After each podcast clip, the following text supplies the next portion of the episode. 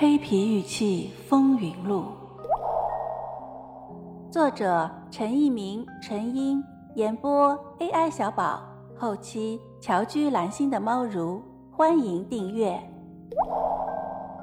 第十三章：人文学者对黑皮玉器的关注。第一回，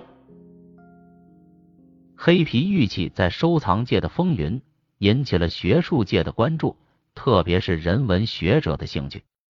不少人文学者也因收藏古玩，从而了解到黑皮玉器的存在。但是，他们对黑皮玉器的兴趣，并不在于黑皮玉器的经济价值，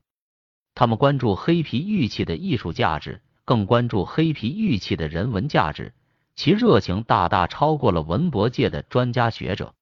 他们试图解读黑皮玉器隐含的人文信息，他们迫切希望解开黑皮玉器的人类学之谜。但是在黑皮玉器的真伪问题上，他们却不具备足够的话语权。二零零六年的一天，叶舒宪先生在上海会见了陈一民先生。这位在比较文学、神话学和文化人类学上造诣颇深的学者，没有一种权威的架势。他对一个名不见经传的民间研究者，对他所著的红山玉器的收藏和研究产生了极大的兴趣。他趁在上海参加学术会议的机会，委托上海华东师范大学的一位博士生导师找到了陈一民先生。这本来是一次普通的拜访，却由此开始了他们两人之间的长期通信，开始了叶先生对黑皮玉器的关注，以致华东师范大学的那位博士生导师知道后，忍不住在博客上戏谑：“他们所痴迷的玉猪龙，怎么看都像一个猴子。”二零零九年上半年，尽管在台湾讲学，叶先生却远隔海峡，依然关心着黑皮玉器的风云际会。他在发给陈一民先生的 email 上说：“张兄，指张一平先生，痴心收藏黑皮多年，是抢救保留文化的功臣。先生最早著书倡导认识黑皮，一旦发掘出土，将是学术史上的大功臣。”我七月底回京，及时组织研讨会，将二位的功绩发扬光大。我和张兄未有联系，请将此意转达。引出此文，并不是哗众取宠的着眼于功臣之说，叶先生也无意作此评判。这里请读者注意的是，人文学者对黑皮玉器抢救保留文化和学术的研究，这是人文学者和个别文博专家的最大不同。即使黑皮玉器正式发掘出土，如果还是把重点着眼于黑皮玉器的黑皮问题，那依然是对黑皮玉器的亵渎，依然是对人类文明的不敬。为什么上海油画雕塑院的著名雕塑家周长江会对黑皮玉器慧眼相加呢？这是因为他读出了黑皮玉器所散发的原始人类的艺术思维，循此而进。周先生也许在思索中国雕塑史的源头。为什么叶舒宪先生对黑皮玉器情有独钟呢？这位以中国神话哲学一书而享誉学术界的学人，也许从哲学层面上思考着黑皮玉器的学术价值。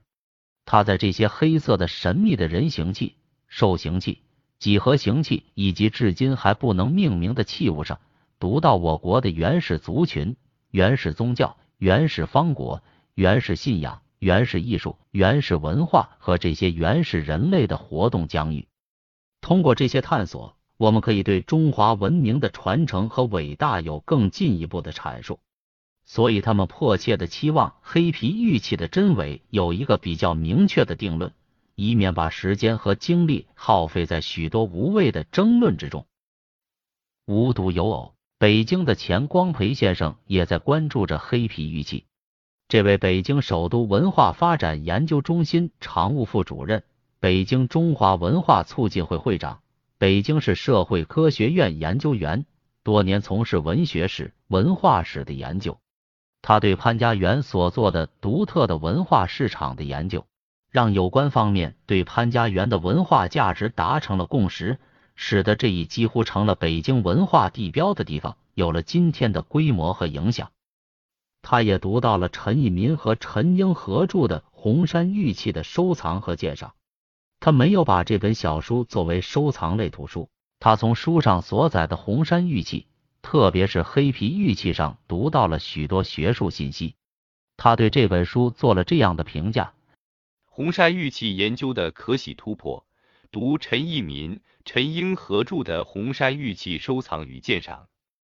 很长一段时间以来，我都在关注红山文化研究的著作，特别是红山玉器研究的进展。早在两千年，我在京主持召开中国民族文化、地域文化研讨会时，就特意约请了红山文化研究专家郭大顺先生，介绍红山文化的研究情况。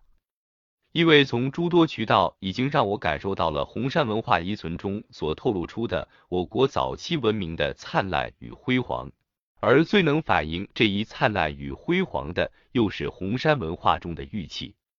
但就有的相关著述，或因学科分工所带来的思维定式，大多思路禁锢、视角单一，很难揭示出红山文化的丰富与多彩。让人意识到红山文化遗存所具有的学术宝库的价值，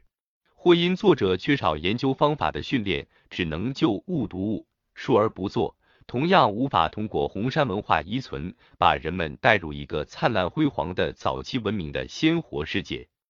因此，读过陈义民、陈英合著的《红山玉器收藏与鉴赏》之后，我感到格外的欣喜，不止一次的向人推荐这部著作。一忍再忍，还是忍不住要写一段文字来谈论它。